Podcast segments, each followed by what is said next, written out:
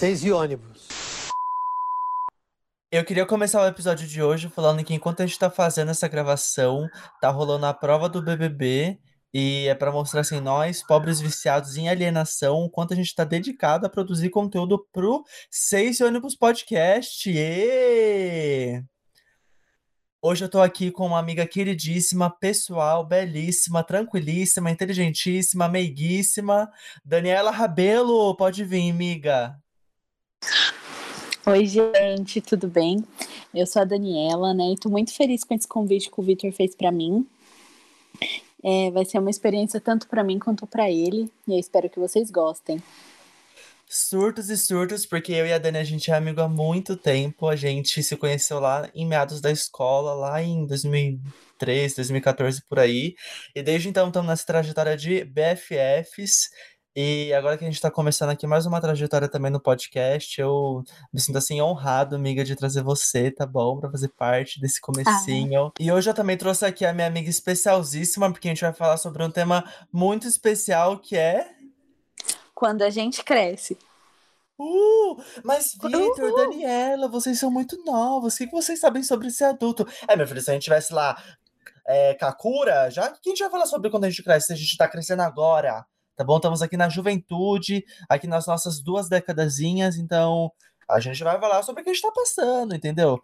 Se você, assim, é muito mais velho e quer aprender assim, coisas de jovens, continue com a gente. Se você, assim, é, é muito novo e quer aprender coisas de jovens um pouco mais velhos, fica aqui com a gente também. Fique se você tem nossa idade, se você tem nossa idade, assim, compartilha entendeu? Dessa experiência. Interage lá nas redes sociais, que inclusive são Seis Ônibus Pod no Twitter e no Instagram. Minhas redes sociais são Levitor no Instagram.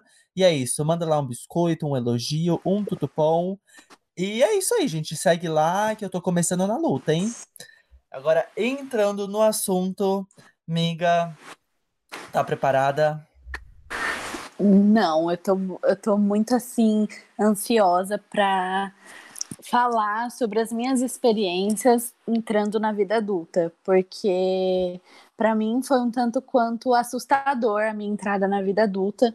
Foi de uma forma assim que eu não esperava e foi muito assustador para mim, né? Então... Amiga, Deixa, vamos segurar então a audiência para eles saberem já já quando, como que você entrou na vida adulta, porque isso dá muito pano para manga. Amiga, mas então, Ai. lembrando lá atrás, quando a gente se conheceu e tal, você imaginava que sua vida tomaria os rumos que tomou hoje?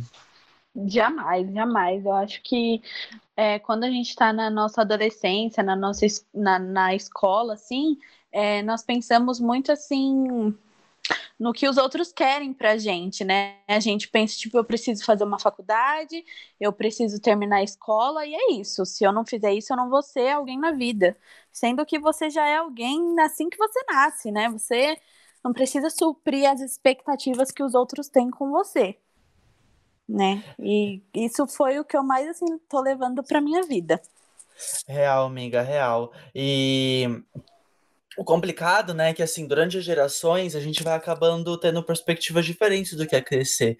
Então, para os nossos pais ou avós, né, que acabam assim, tipo, o que, que, era ser um adulto na vida deles? Era conseguir um, uma casinha, era casar aos 20 anos, ter filho e ter um emprego que duraria a vida toda. E hoje em dia a nossa perspectiva, assim, de falando assim da nossa experiência que a gente tem escolha, a gente tem a, a, visão de poder se formar no ensino médio, a gente. É, não que todos tenham essas aberturas, mas a gente tem a possibilidade de conseguir entrar numa faculdade com diversos cursos, a gente tem a possibilidade de conseguir empregos variados. E então, a, a, talvez daqui a alguns anos a perspectiva de é, crescer seja diferente, né? Talvez daqui a alguns anos a gente tenha mais abertura para explorar nossas habilidades antes de ser inserido nesse mundo. Talvez daqui a alguns anos a gente não tenha uma sociedade tão desigual em que estudar seja um privilégio, conseguir um emprego com, que é, com algo que você goste seja um privilégio. Mas estamos aí na luta, né? Por enquanto a gente vai falar do que a gente entende, do que a gente sabe, do que a gente tem referência. Sim, com certeza. Eu acredito que também daqui a alguns anos é, vai estar tá totalmente diferente mesmo a ideia do que é crescer. Mas para a gente foi uma coisa e, e continua sendo muito marcante na nossa vida. E, miga, eu queria perguntar para você, quando foi assim o primeiro momento da sua vida que você assim achou que você estava dando o seu primeiro passo na adultice? Quando eu consegui meu primeiro emprego. Ai, amiga, qual foi seu primeiro emprego? Você lembra? Quer dizer, óbvio que você lembra, né? Mas pouco Mas há, há o quê? Uns, uns quatro, cinco anos ou mais? Não. Vai fazer quatro anos. É, é, foi o meu primeiro emprego e eu ainda continuo nele. Ui, arrasou, Bi. É... E do que você trabalha? Eu sou recepcionista numa clínica de hemodiálise. E assim, eu fiquei muito feliz quando, quando eu consegui a vaga. Eu fui, fiz a entrevista com muito medo, com muito. Eu fui assim, só fui, fiz a entrevista, passei, eu fiquei muito feliz, muito feliz. E aí eu comecei, recebi meu primeiro salário. Aí, nossa, foi tudo para mim. Foi tudo. E foi eu aí, falando. Eu foi aí o primeiro passo. E eu falando assim, tipo, como se eu não lembrasse, né? Porque foi uma coisa totalmente babilônica. Que é, eu lembro que a Dani, quando ela recebeu o salário dela, ela pegava assim as últimas folhas do caderno. A gente, tipo, lá no ensino médio e tal, e ela pegava as folhas do caderno dela e preenchia de conta porque ela só sabia gastar. ela não tinha. Nath Finanças chora vendo a. Choraria a Dani do começo do trabalho dela, porque Olha, eu ainda continuo a Dani do começo do serviço, porque eu não sei, eu sou uma pessoa assim que gosta muito de comprar, sabe? Então eu gasto mais que o meu salário. Até hoje. Já já você vai estar tá acumuladora. Mas seguimos em frente. Ai, olha. Acho que isso também é um passo da vida adulta, né? Gastar mais que o salário e depois ficar vendo como que vai pagar. É, amiga, porque antes, louca. antes, assim, a gente não gastava nada porque a gente não tinha dinheiro algum, né? A gente tinha que se contentar se a gente recebia ou não alguém dos nossos responsáveis. E. Sim. E isso talvez seja um dos problemas, né, da, da vida assim, jovem e tal, porque a gente acaba não tendo consciência nenhuma do que, tipo, a, a, sei lá, às vezes pessoas que tiveram uma infância ou uma adolescência muito reprimida de acesso, quando acaba tendo o primeiro emprego que comprar tudo, e pessoas que sempre foram muito mimadas querem continuar se mimando, comprando tudo, e a gente acaba não tendo controle sobre o nosso dinheiro, né? Mas. Sim, é. Eu concordo totalmente com isso. As pessoas que têm tudo, assim, na adolescência, elas não dão muito valor, assim, tipo, sei lá, sabe, pro dinheiro que quando você consegue com o seu serviço, com o seu trabalho, sabe? Miga, e quando a gente é mais novo também, a gente é preenchido de um monte de referências é, mais velhas, mesmo para conteúdo voltado para crianças. A gente tem é, inúmeras colocações como adultos como figuras admiráveis, né? Quando você era mais nova, você tinha essa idealização de se tornar um adulto assim, parecido com o que você via nos filmes, séries e tal? Ah, com toda certeza. Eu acho que não só para mim, mas para como todo adolescente, se tivesse uma vida como nos filmes, seria tudo perfeito, tudo perfeito. Eu, eu o de repente 30, eu assistia, nossa, eu daria tudo, tudo, tudo para ser a moça que entra, que pega um café de manhã com sobretudo e entra no táxi para ir trabalhar. A Anne Hathaway. Eu daria tudo. Sim, eu daria tudo. É, no caso, Anne Hathaway... Tudo. Essa seria a vida perfeita. No caso, a Anne Hathaway, assim, Diabo Veste Prada. Nossa, na verdade, não só em Diabo Veste Prada, mas... Não sei se você chegou a assistir Zoe 101. Não. É, humilhações. Mas Zoe 101 é uma série da Nick, em que o pessoal... Não tem nada a ver com a adultice, mas o pessoal fica tomando aqueles cafezinhos, pique Starbucks, super chique, e eu fico meio... Ui, ui, então, ui. Achava essa coisa mais glamurosa do mundo. Não, eu, eu acho, tipo, o Starbucks ficar sentadinho lá a coisa mais adulta e chique do mundo. Tanto é que a primeira vez que eu fui viajar de avião, eu fiz questão de parar no Starbucks e tomar um café.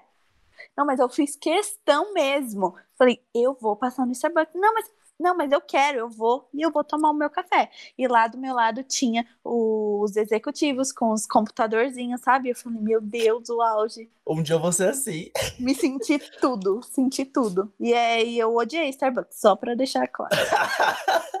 Miga, é muito caro pra pouca coisa, né? Não é tudo é caro, isso. É caro e eu odeio o café. Só. Ah, eu odeio bebidas quentes, mas frappuccino, assim, as coisas geladas eu gosto. Eu não gosto daquele pão de queijo deles que nunca tá fresco, e eles colocam no micro-ondas e fica borrachudo, gente. Pão de queijo não se coloca no micro-ondas, tá bom? Não se coloca. Sim, gente, o Vitor é especialista em pão de queijo, então ele sabe o que ele tá falando.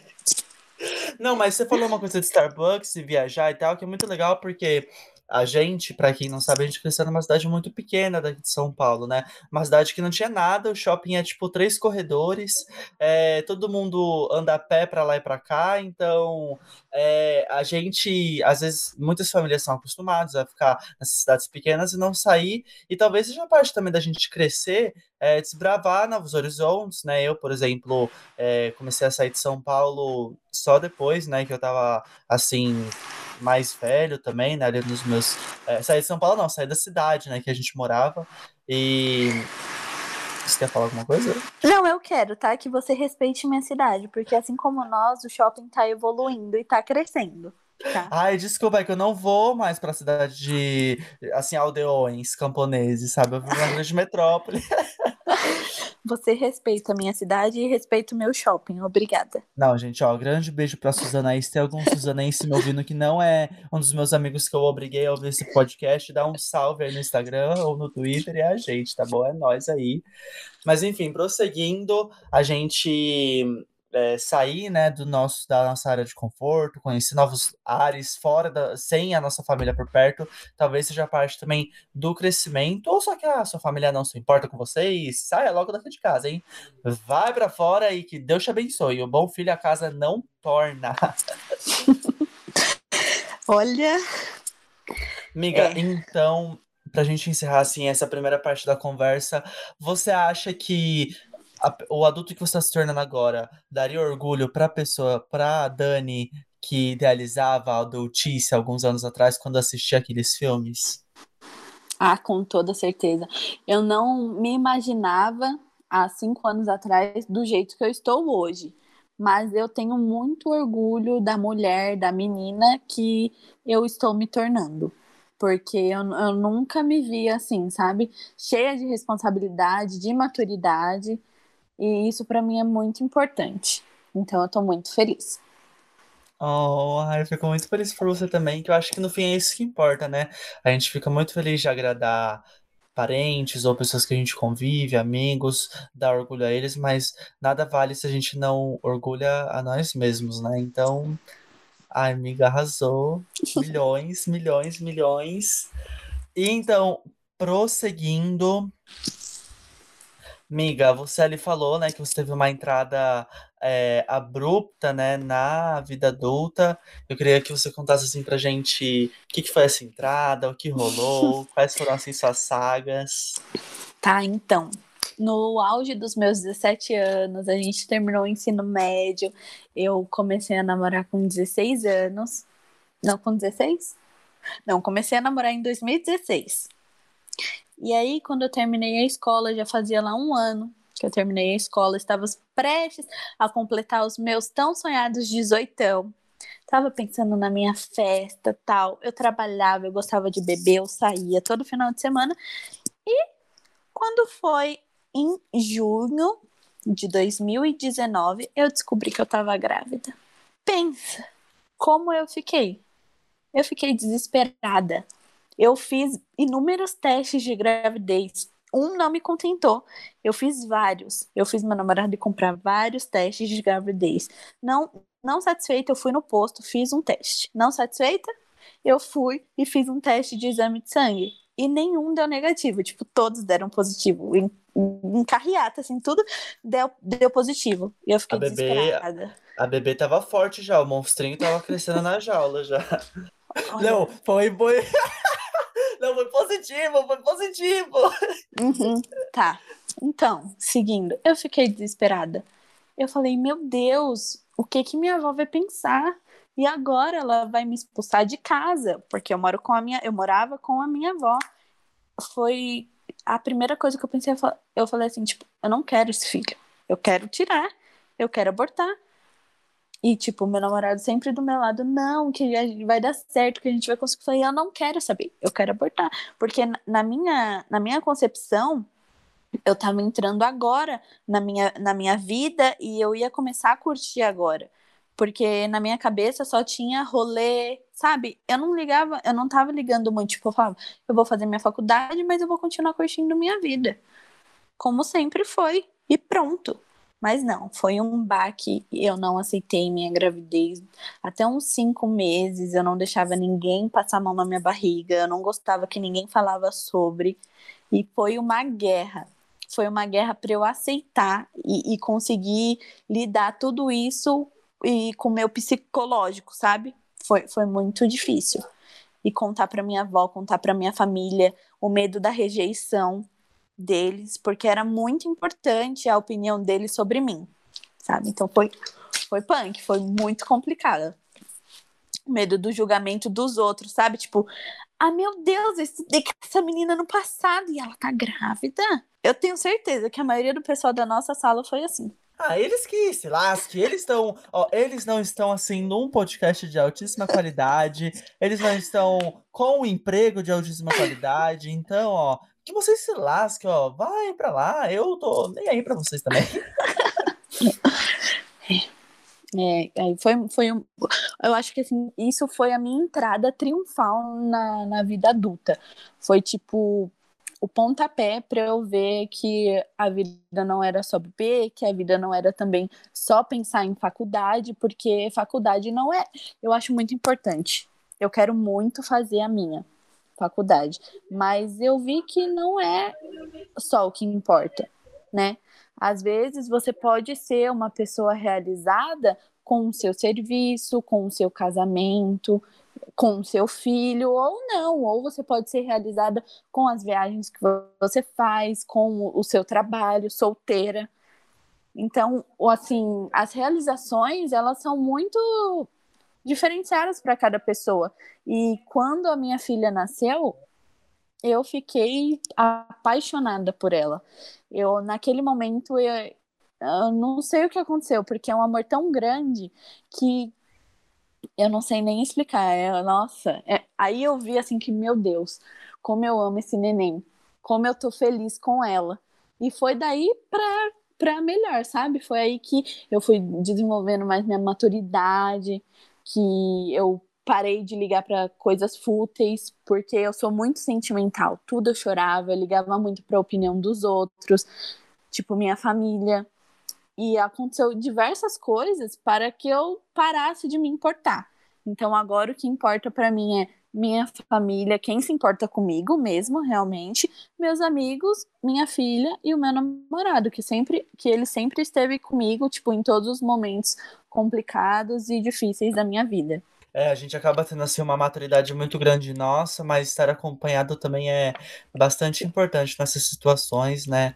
É, a é de gente, total importância.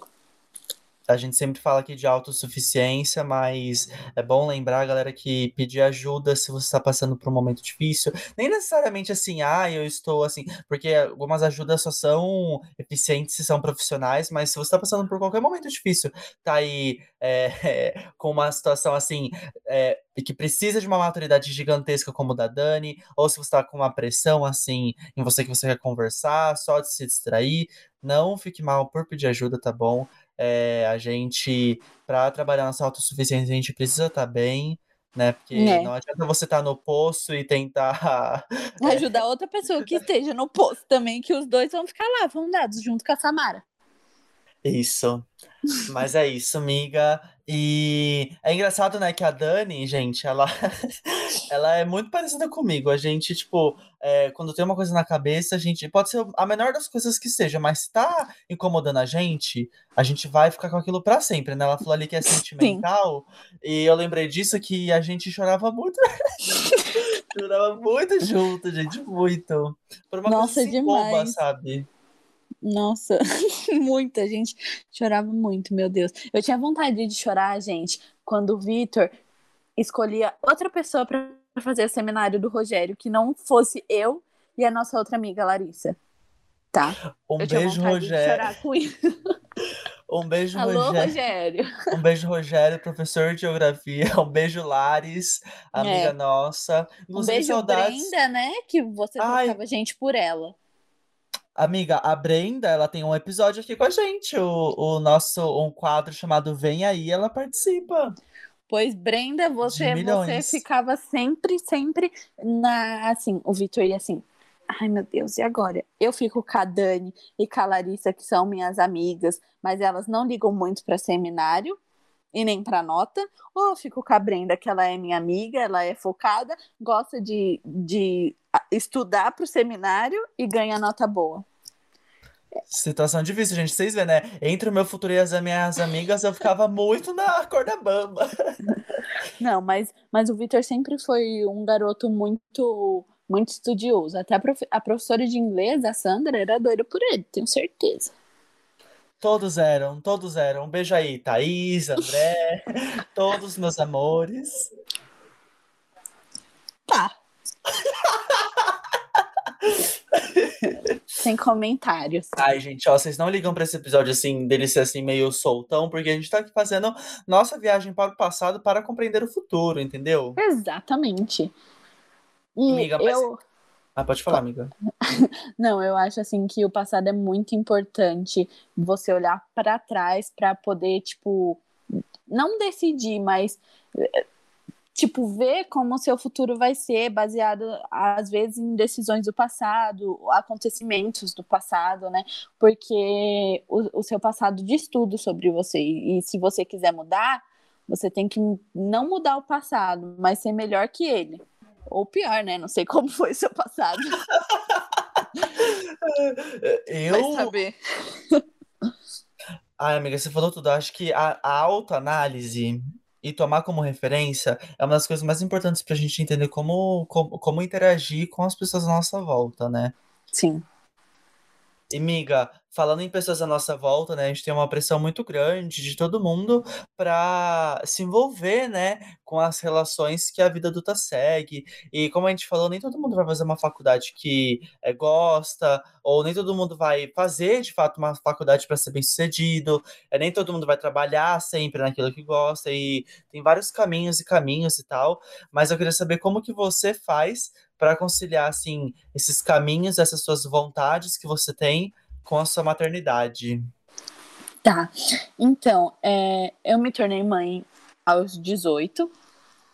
Aos 18 eu me tornei mãe.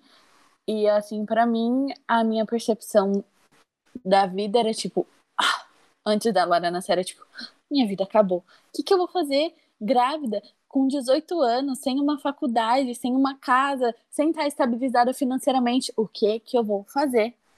Eu fiquei desesperada. Mas aí as coisas foram tomando forma, sabe?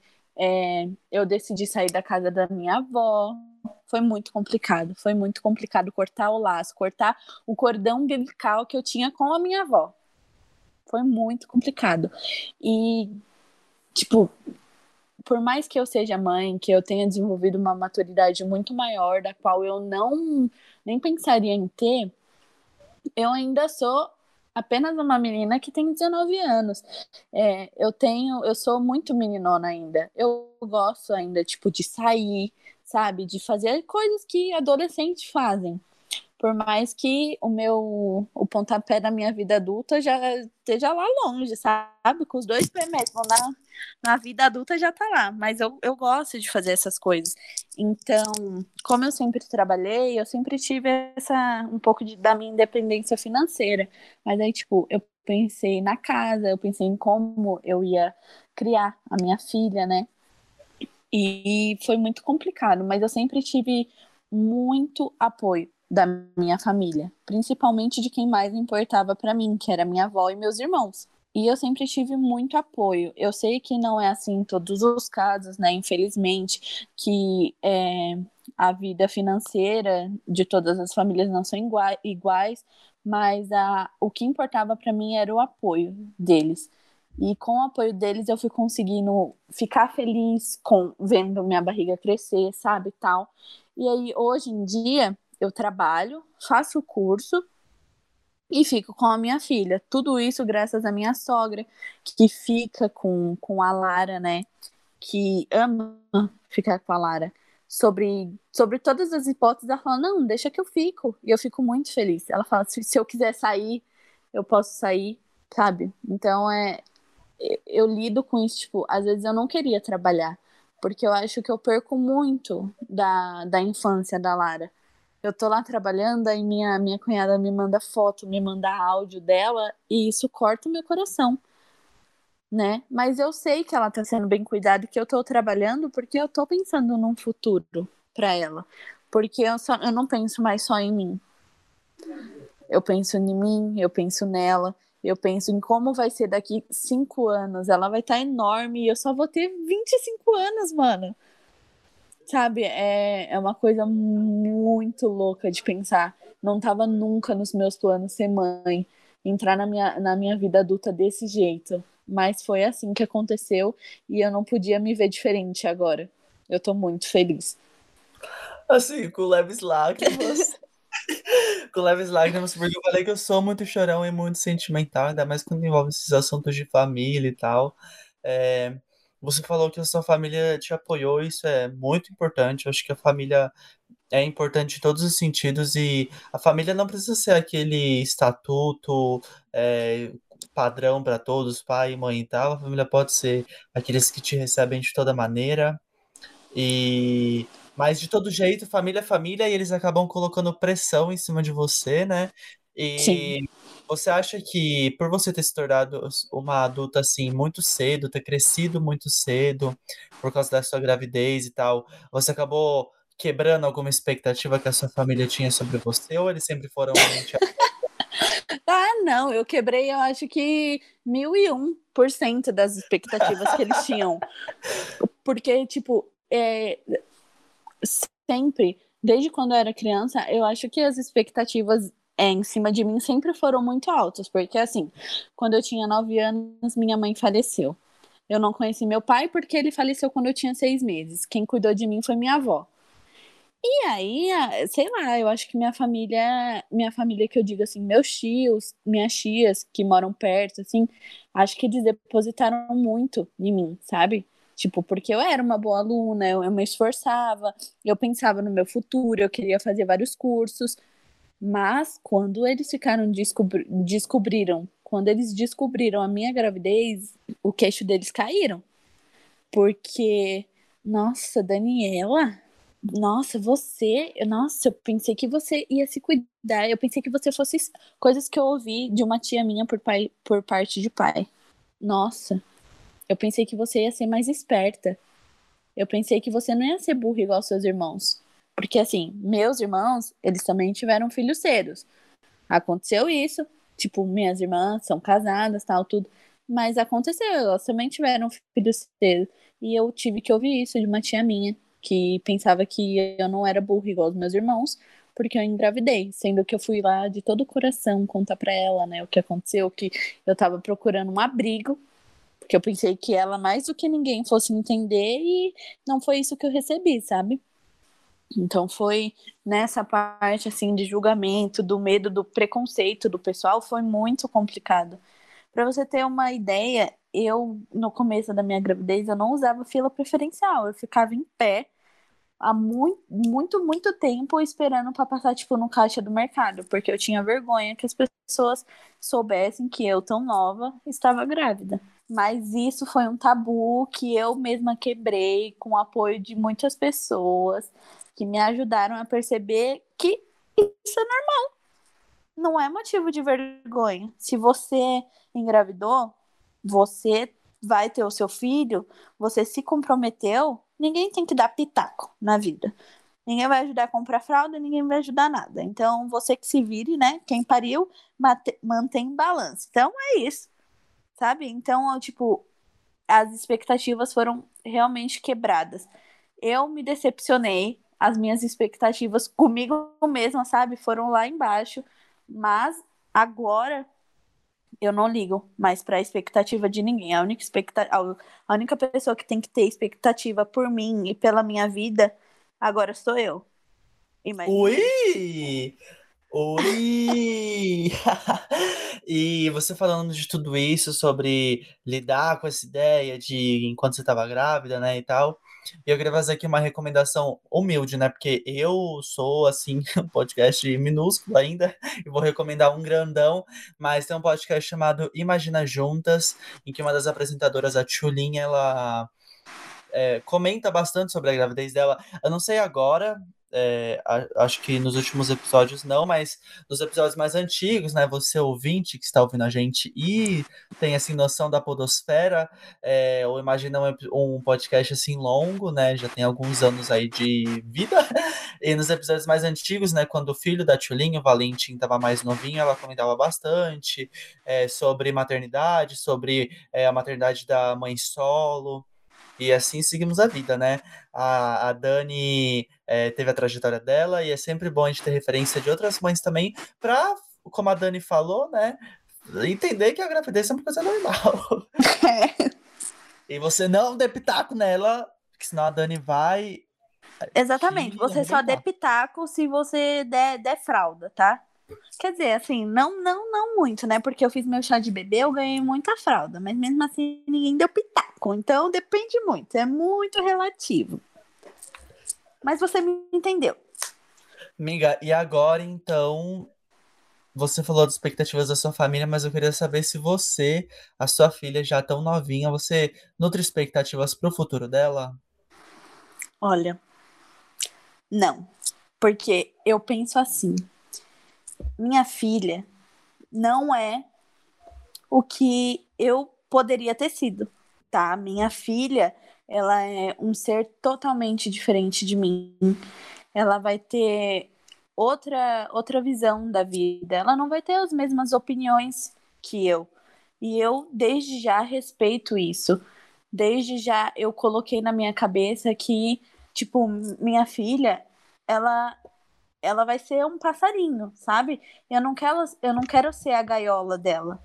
Então, para todos, para todos assim, eu não não crio expectativas. Eu quero assim que ela seja uma menina estudiosa, né?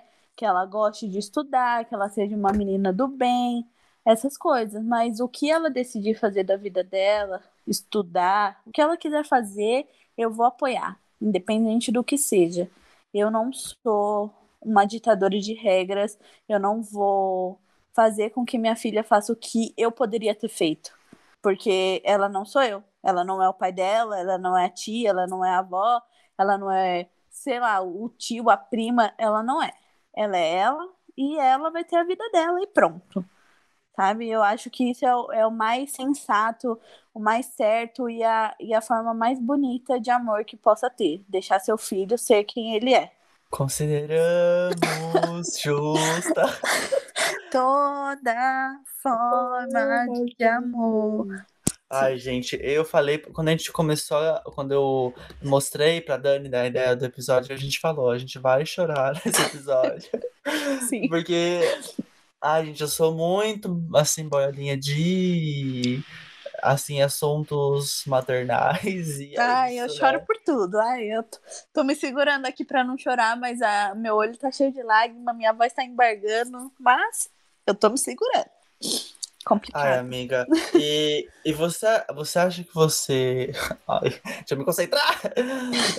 Você acha que você acaba se comparando muito com outras mães? E você acha que essa comparação ela é, assim, mesmo mães mais experientes, né, ou que engravidaram mais velhas ou não, você acha que essas comparações são saudáveis? Se tem, né? Se elas são saudáveis ou se elas podem prejudicar, o que você acha? Ah, com certeza. Eu, eu me comparo com outras mães, me comparo com várias, todas as mães que eu assisto, tipo, porque eu pesquisei muito no YouTube, eu me comparo com todas elas.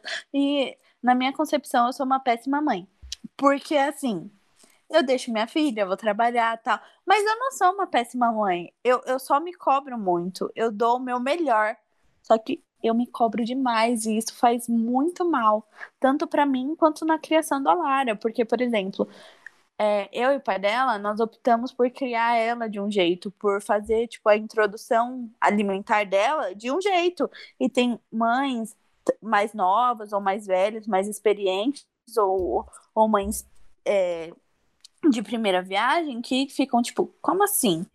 Sabe? Que é tipo, nossa, mas você tá fazendo isso, tal, mas ela fica com vontade, porque assim, a Lara, ela não come açúcar, tá? Ela não toma refrigerante, ela não come doce. A gente optou por fazer a alimentação dela muito mais saudável.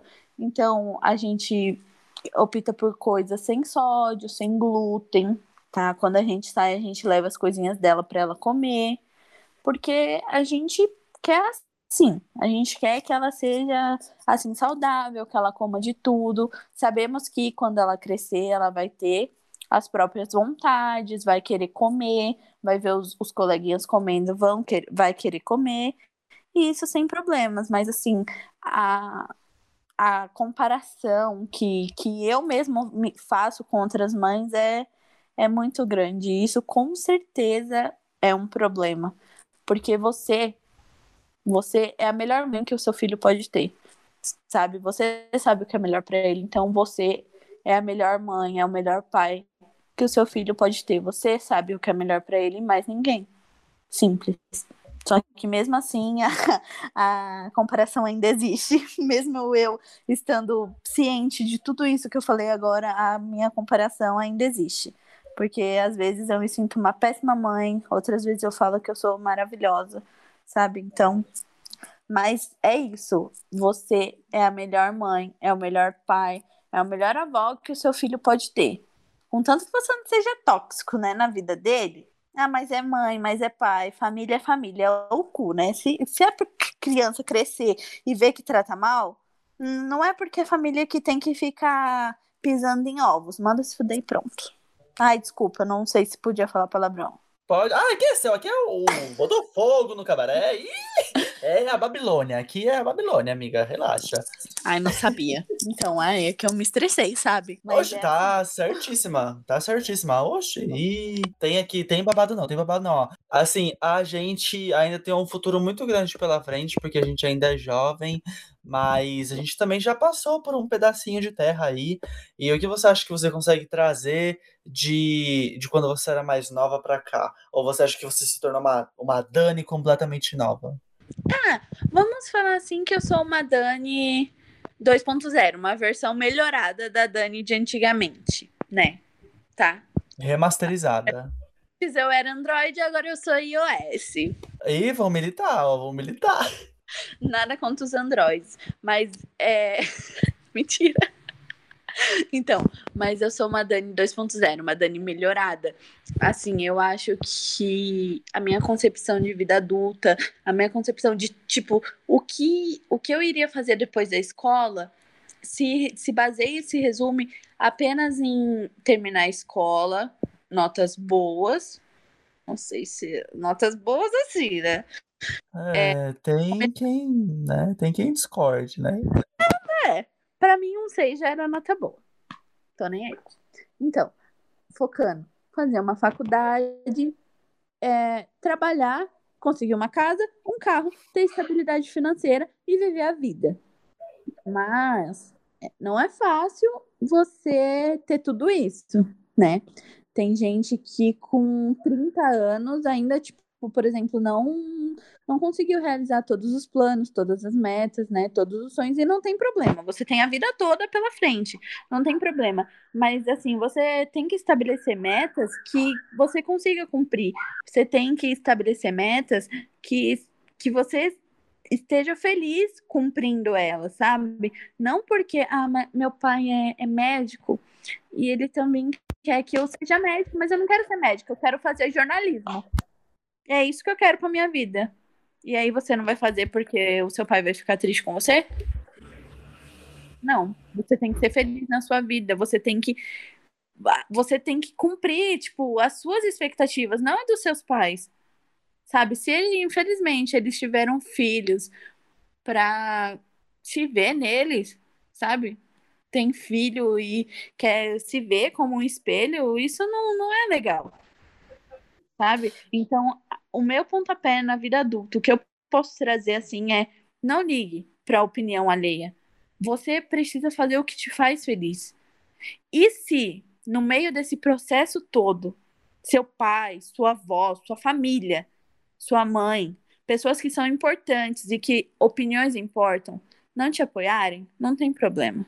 Você sabe que você está fazendo algo que te faz feliz. Se eles não estão felizes com a sua felicidade, nada mais importa. Só vai. Só segue o baile e seja feliz. Porque eu sei que a aprovação é importante. Eu, no particular, eu gosto de quando as pessoas, sabem, aprova o que eu faço.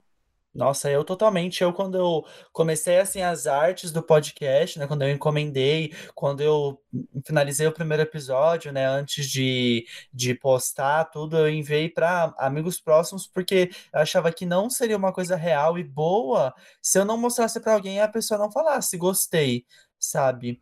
Então, inclusive é tão gostosinho, sabe? Quando a gente é, se autossatisfaz, quando a gente se auto faz uma coisa que gosta, né? Quando a gente tem a oportunidade de ser idiota, é? quando a gente se auto, assim, agrada e consegue realizar uma coisa que a gente tinha muita vontade, né? Tipo, fazer um curso que a gente gosta, colocar em prática um projeto que a gente tinha muita vontade e a gente segue os nossos sonhos. Assim, como como eu posso dizer que a gente segue nossos sonhos. Eu sempre gostei de fazer doce. Nenhum doce dava certo na minha vida, nenhum doce. Meus bolos não cresciam, eu queimava o brigadeiro, nada dava certo. Eu sempre gostei. Aí, tá. Aí eu comecei a morar, eu, a Lara, Batata, meu namorado, o Batata. E aí eu falei, aí eu comecei a fazer bolo, eu falei, não, vou fazer um curso. Aí ele faz mesmo, você gosta, faz um curso, faz um curso. Ele me apoiou, minha sogra me apoiou, minha cunhada me apoiou, e eu fui que fui. E tipo, mês que vem eu acabo o curso, e eu tô muito realizada, eu me achei na área da confeitaria, eu tô muito feliz com o que eu faço, com o que eu vou começar a fazer, porque eu vou vender. E assim, eu só fui, entendeu? Eu só fui. As pessoas me apoiaram e eu só fui ficando mais falando, meu Deus, é isso que eu vou fazer. E eu só fui. E eu fiquei muito feliz, entendeu? Fique do lado de pessoas que te apoiam, que querem ver você crescer, que querem ver você feliz. Porque é assim que você vai ficar rodeado de pessoas que querem seu bem, que querem sua felicidade, que querem ver seu crescimento. E você vai ser um, um, um adulto feliz, fazendo o que você gosta.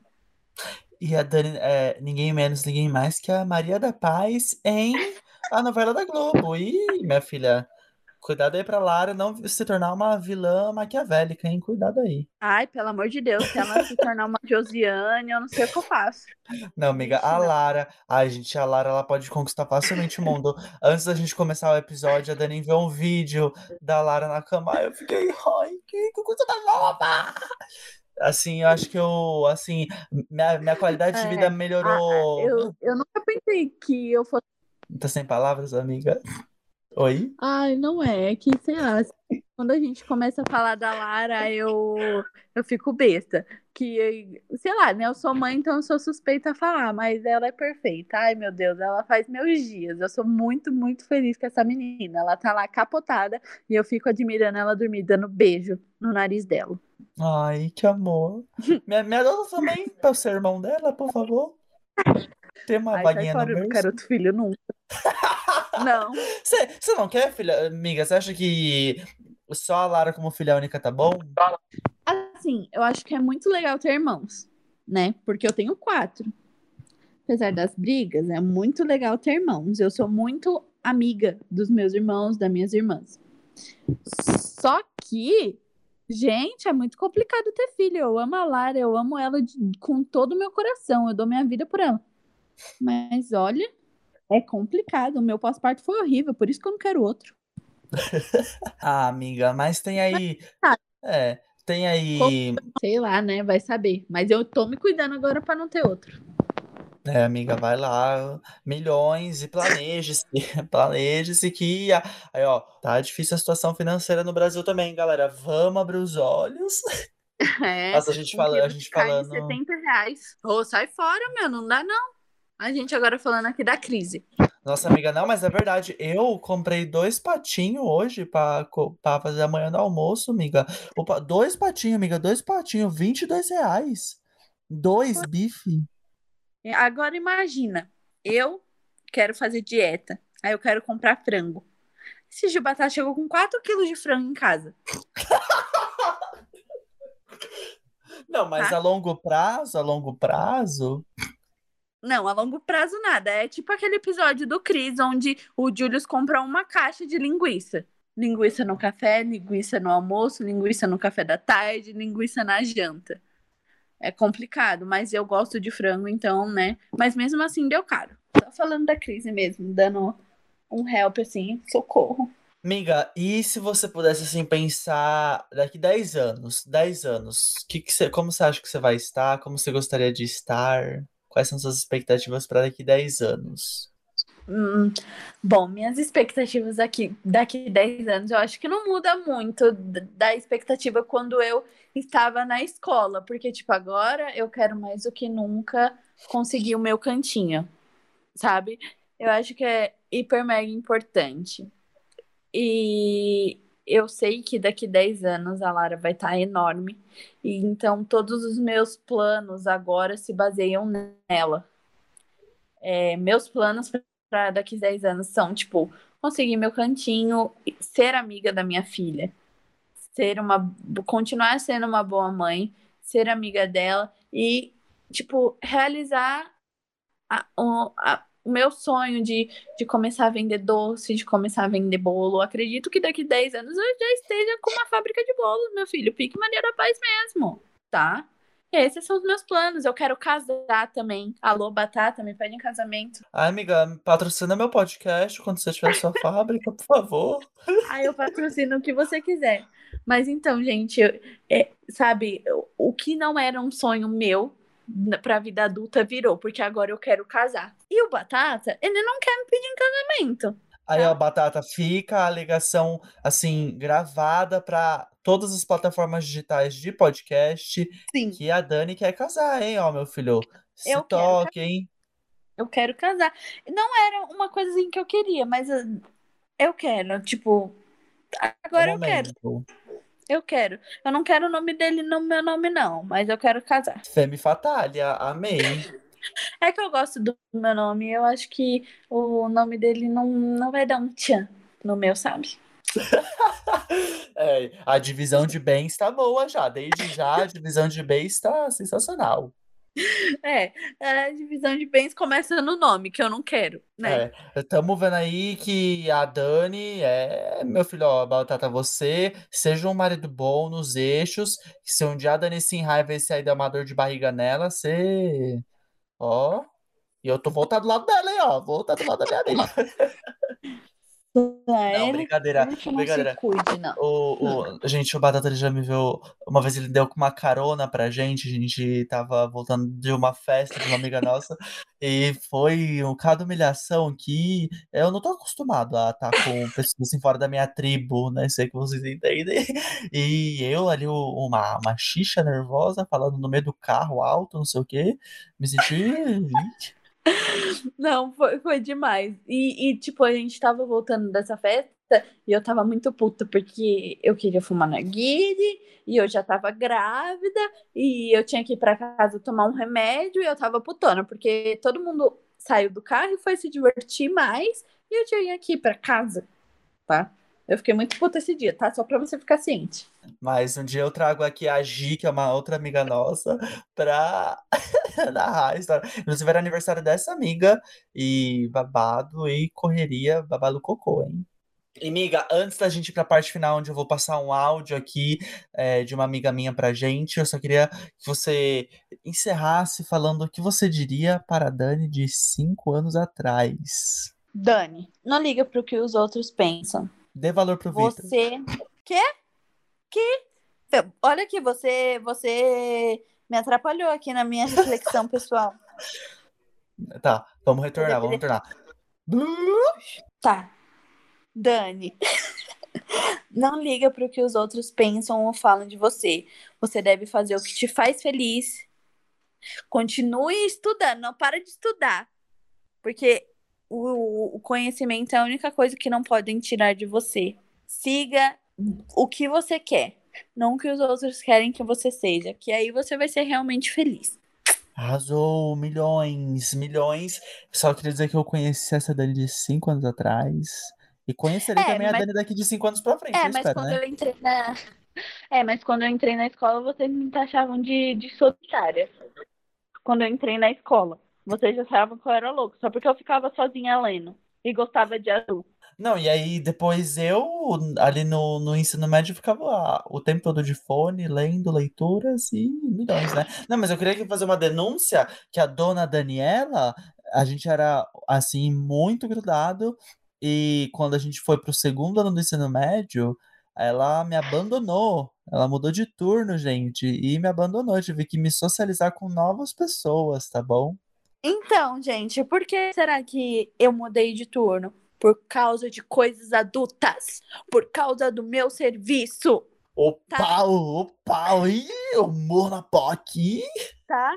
Você me respeita. Que eu troquei por causa do meu serviço. Hum, Prioridades, galera. Priorizem o futuro, tá bom? E é isso. priorize. Priorizem o futuro. O serviço, que tá difícil. Recado dado, Dani, de cinco anos atrás, por favor, escute, né? Em uma dimensão paralela. E é, uma amiga minha, a Jéssica, ela mandou um áudio aqui pra nós. A gente vai é, passando e picotando e conversando e bababá.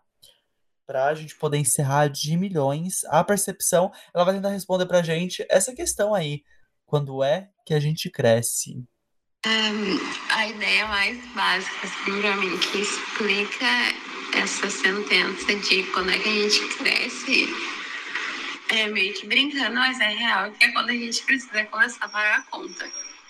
Porque, pelo menos eu nunca tive essa, sabe, essa necessidade e tudo mais.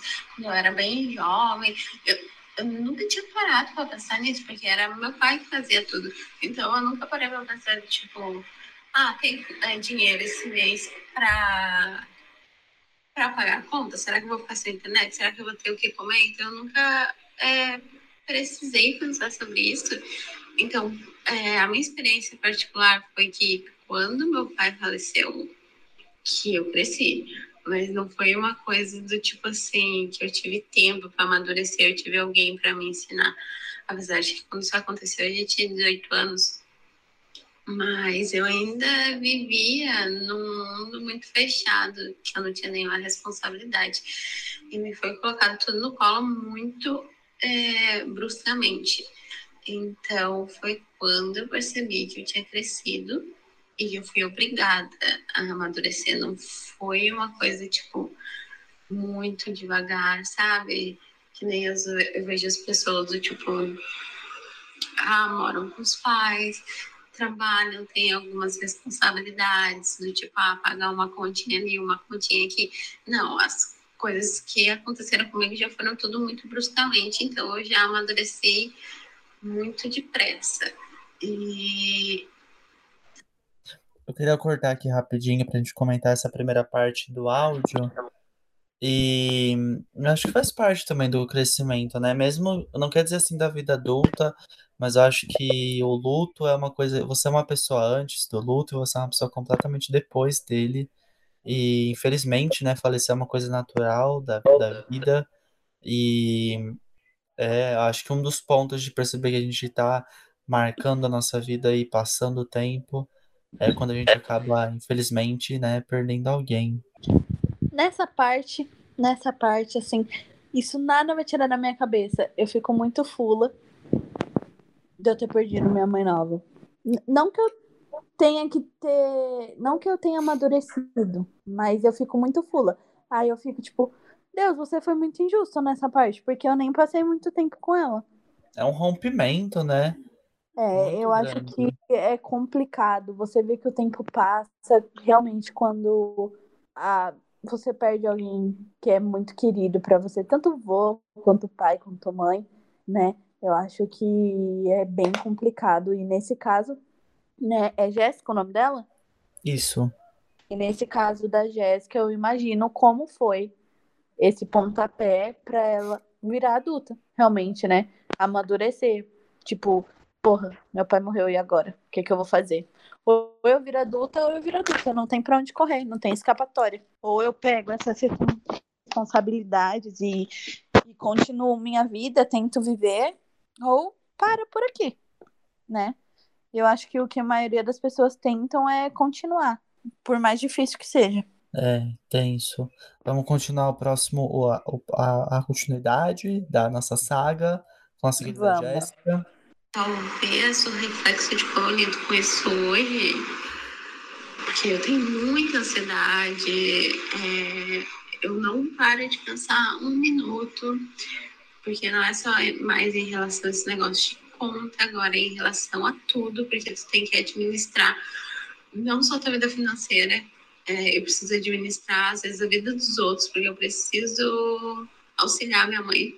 Porque minha mãe nunca teve é, responsabilidade com esse tipo de coisa, com esse tipo de pagar conta, suprir a casa. Então, mesmo que ela não more comigo, é, eu ainda tenho necessidade de administrar as minhas coisas. Eu tenho que administrar as coisas dela, tem que administrar a casa também, que é uma coisa muito difícil de fazer, de deixar a casa toda em ordem, de saber se vai ter comida, se vai ter isso, se vai ter aquilo. E isso em si já é muito difícil. E entrando na parte de que eu já sou mãe, nossa, é, é realmente muito complicado. A vida adulta é muito, muito complicada. Por isso que às vezes a gente precisa parar, a gente precisa respirar, a gente precisa ter um dia só pra gente, pra fazer as coisas que a gente gosta porque é uma coisa de ser adulto. Agora, tu ser responsável por outra pessoa, por outra vida, é... não só pela educação dela, sabe? Então, eu acho que a gente é muito despreparado é, para viver tudo isso em questões até educacionais. A escola nunca passa nada disso pra gente. Então, se acontecer alguma coisa, como aconteceu comigo, tipo, pai falecer tu ficar, tipo, sabe, tu fica muito perdido, tu não sabe nem por onde começar. Então, a princípio foi bem difícil. Traumas que eu carrego até hoje, né? Por exemplo, tem muita ansiedade, eu fico o dia todo, às vezes, pensando sobre. É, tentando premeditar o que, vai acontecer, o que, que eu vou precisar fazer, tentando ter 10 mil planos extras.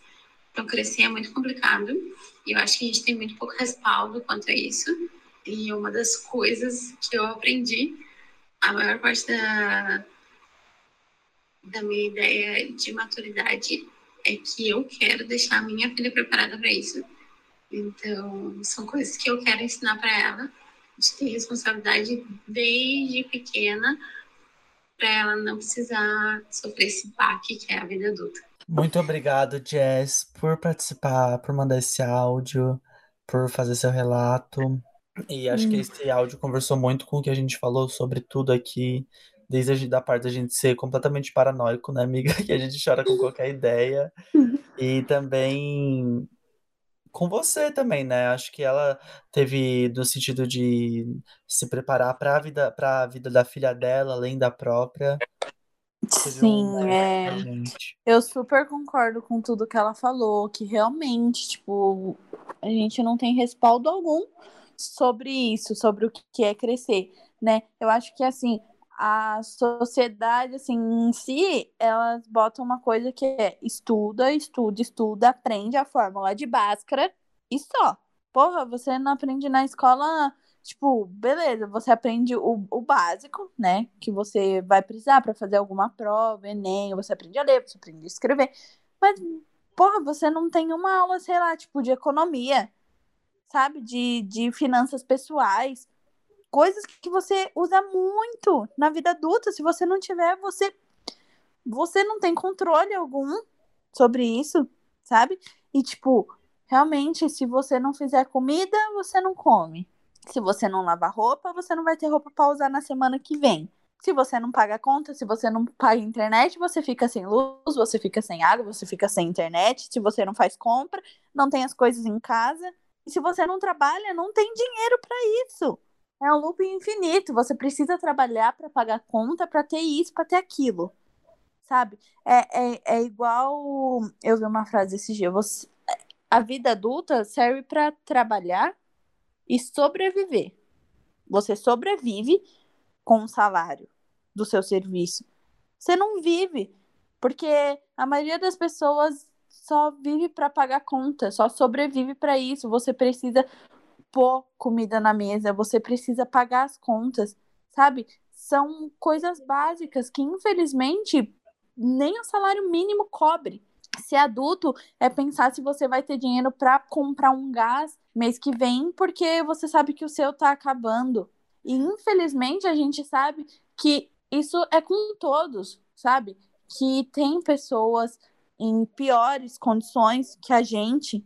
E mesmo assim é complicado. Se é complicado pra gente, imagina para uma família de, de cinco pessoas que só ganham um salário mínimo. Ser adulto vai muito além de crescer, de idade. Ser adulto é se preocupar com muita coisa. Sabe? Crescer é uma merda. Eu não queria crescer agora que eu cresci, né? Antes eu queria. Quando era criança, eu queria crescer. Mas agora, se eu pudesse, eu gostaria de ficar pequena e ficar discutindo com as minhas amigas que eu era a Roberta em Rebeldes.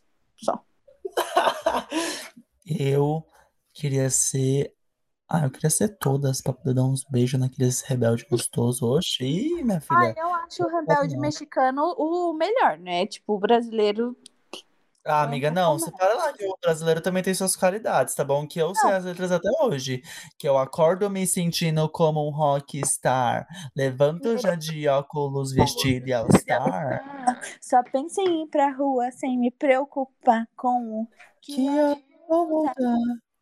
Se é que vão voltar. Exatamente, isso daí não é ser adulto. Porque quando você sai, você pensa direitinho na hora que você vai chegar, na hora que você vai voltar, o que você vai fazer quando você voltar. Tá? Você tem que organizar a sua rotina. Por exemplo, eu. Eu entro no trabalho às 10. A minha rotina era acordar, ir pra academia, voltar, tomar banho, tomar café e trabalhar. Eu não acordo cedo, então eu não vou pra academia. Eu e a Lara, a gente fica dormindo. Aí eu acordo, me troco, vou pro serviço, volto, vou pegar a Lara na minha sogra e fico lá. Aí depois eu penso, caramba, eu preciso fazer janta. Aí ela, ah, não, janta aqui. Aí eu janto lá, meu filho. Você acha que eu quero trabalho pra mim? Minha sogra é um amor de pessoa. Não tenho que reclamar dela. Eu acho que se ela pudesse fa- eh, fazer com que eu dormisse todo dia lá, eu acho que eu dormia. Ai, que delícia. Porque, mano, é, é muito complicado ser adulto. Por exemplo, gente, é, eu e Batata, a gente mora numa casa alugada, né? E a gente ficou, sei lá, acho que dois meses sem televisão e eu tava surtando.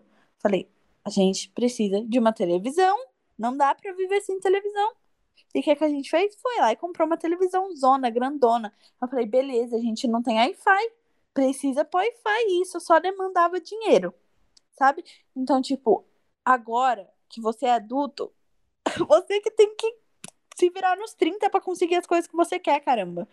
Eu tenho até dó de comprar meia pra mim agora, porque eu acho que é um dinheiro mal gasto. E vamos já aprender a fazer crochê. Um crochêzinho ali, uma meia de crochê. Uma meia de crochê. Nossa. Só vai. Não, amiga, então, ó, vamos fazer assim, ó, vamos torcer bastante para, assim, um dia esse podcast me dar milhões, não, milhões também não, né? Mas vamos torcer para ser um podcast de sucesso, que aí eu te dou meias patrocinadas, tá bom? Vou dar esse mimo de meias patrocinadas. Ah, mas Tá vai, vai ser um sucesso, porque eu tenho certeza que adultos, jovens, adolescentes, cachorrinhos e papagaios não sabem o que é crescer. Com os nossos relatos, eles vão entender tudo o que se passa numa mente de um adolescente ou de um adulto do século 21. Ou você tem que com uma depressão, né? Porque eu chorei esse episódio inteirinho, né? E foi ui, milhões, minha filha. Eu comecei o Olha. episódio falando, ui, alegrias, pensamentos profetivos, profexivos, profiláticos, assim, reflexivos, e, e saí, assim, me esbaldando em lágrimas, destruições. Ai, mas eu tô me sentindo revigorada. Fazia muito tempo, sei lá, eu não tinha espaço para falar sobre isso, sobre o que é crescer, sobre as dificuldades, sobre o que eu enfrentei. Então eu achei maravilhoso, porque eu pude ser eu mesma, eu falei o que eu penso, que eu, tudo que eu quis eu falei, entendeu? Então para mim foi maravilhoso.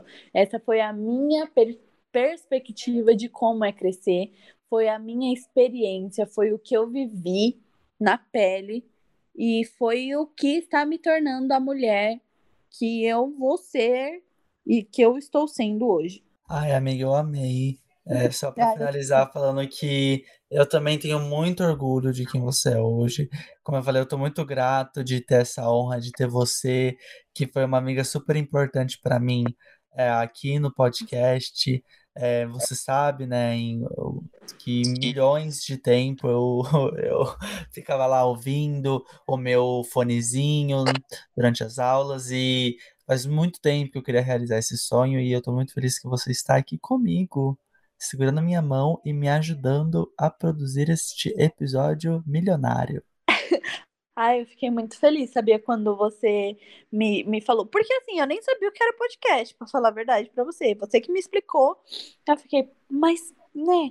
Ai, que vergonha. Se eu falar algo de errado, ai meu Deus. Mas foi super maravilhoso. Eu super nem pensei, eu só fui falando. Foi, foi perfeito. Eu que fico honrada por você ter lembrado de mim nesse, nessa realização desse sonho, sabe? Eu fico muito feliz e eu desejo tudo de bom para você, que você consiga realizar todas as suas metas de adulto, de adolescente e de criança, que você realize todos os seus sonhos. E para deixar claro que você vai ser o professor da Lara daqui cinco anos. é isso aí, gente. Para quem, pra quem não sabe, eu estudo letras agora. E estamos aí na, no caminho de ser um educador, hein? Milhões, hein? A Lara vai ter um professorzão, hein? Um, um tio assim de falar: Ó, eu tive aula com a sua mãe, hein? Meu Deus, péssimo, por favor, não fala isso quando você for professor dela. Ai, hoje, minha filha, tá achando que. Ih, me humilhou, me humilhou. E é isso, gente. Eu queria agradecer, amiga, por, esse, por você ter participado de novo. Você está muitíssimo convidada a retornar em episódios futuros para a gente fazer uma bobajada, uma palhaçada. Vai ser um prazer. Vai ser um prazer sempre que você quiser me convidar.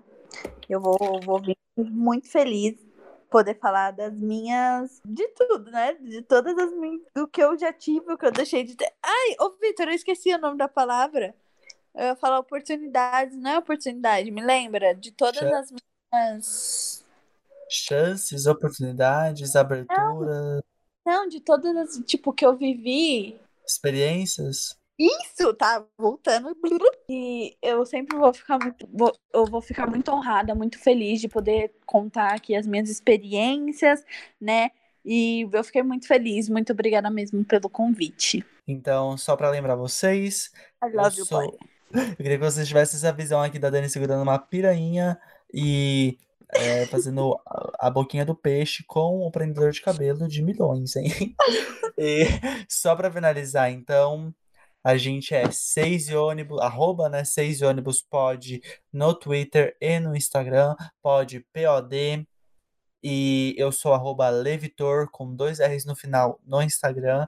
Pelas redes você pode conversar comigo, você pode me dar um biscoitinho, você pode seguir o podcast em todas as plataformas digitais que você preferir, seja no Spotify, no Apple Podcasts, no Deezer, no Google Podcasts. Se na sua plataforma que você está ouvindo tem alguma, é, algum poder de avaliar, me avalie bem, por favor. Continue ouvindo, interaja comigo. E é isso. Quer falar alguma coisa a mais, amiga? Sim, você pode dar biscoito ou uma chipa. Ele gosta de tudo. Isso, gente, ó. Me deu um pix pra eu comprar meu pão de queijo, minha chipazinha, tá bom? E é isso, é nessa que eu vou. É isso. Um beijo. É que vamos. Até o próximo episódio e tchau, tchau.